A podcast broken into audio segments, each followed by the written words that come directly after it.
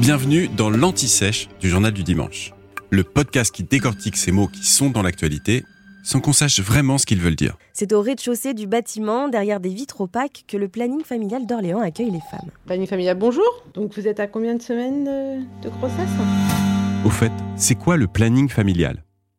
Le planning familial, c'est une confédération d'associations locales. Il y en a presque 70.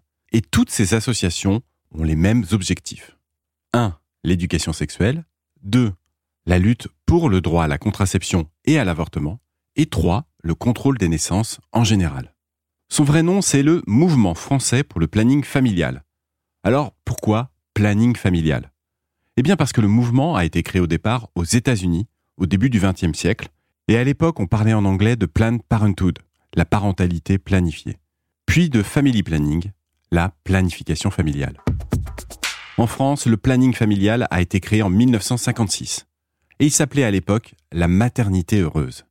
L'association revendiquait le droit pour chaque femme et chaque couple de contrôler les naissances. Parce qu'à l'époque, la contraception et l'avortement étaient illégaux. Donc dans les années 1950, au siège de l'organisation, à Paris, on faisait des démonstrations de pose de contraceptifs féminins dans les cuisines des locaux. Aujourd'hui, concrètement, le planning familial gère des centres qui sont dédiés à la santé reproductive et sexuelle, et qui sont essentiellement financés par des subventions publiques. Ces centres accueillent chaque année plus de 300 000 personnes. Au planning familial, les consultations sont anonymes et gratuites pour les mineurs.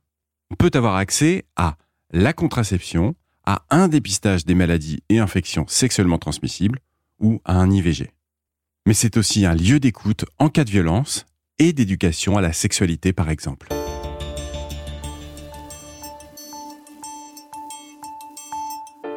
Dernière information importante, le planning familial a toujours été très engagé sur le plan politique. L'organisation a par exemple appelé à voter à gauche en 2007 ou à faire barrage à Marine Le Pen en 2017. Et surtout, depuis les années 2000, les militantes réfléchissent à leur ligne idéologique, notamment à la définition du féminisme qu'elles défendent. Sont-elles toujours universalistes ou sont-elles plutôt devenues intersectionnelles? Alors pour faire simple dans ce débat, les universalistes estiment qu'il existe une manière universelle de militer pour toutes les femmes du monde, quand les intersectionnelles, elles, insistent sur des discriminations qui se cumulent. Par exemple, être une femme et être noire.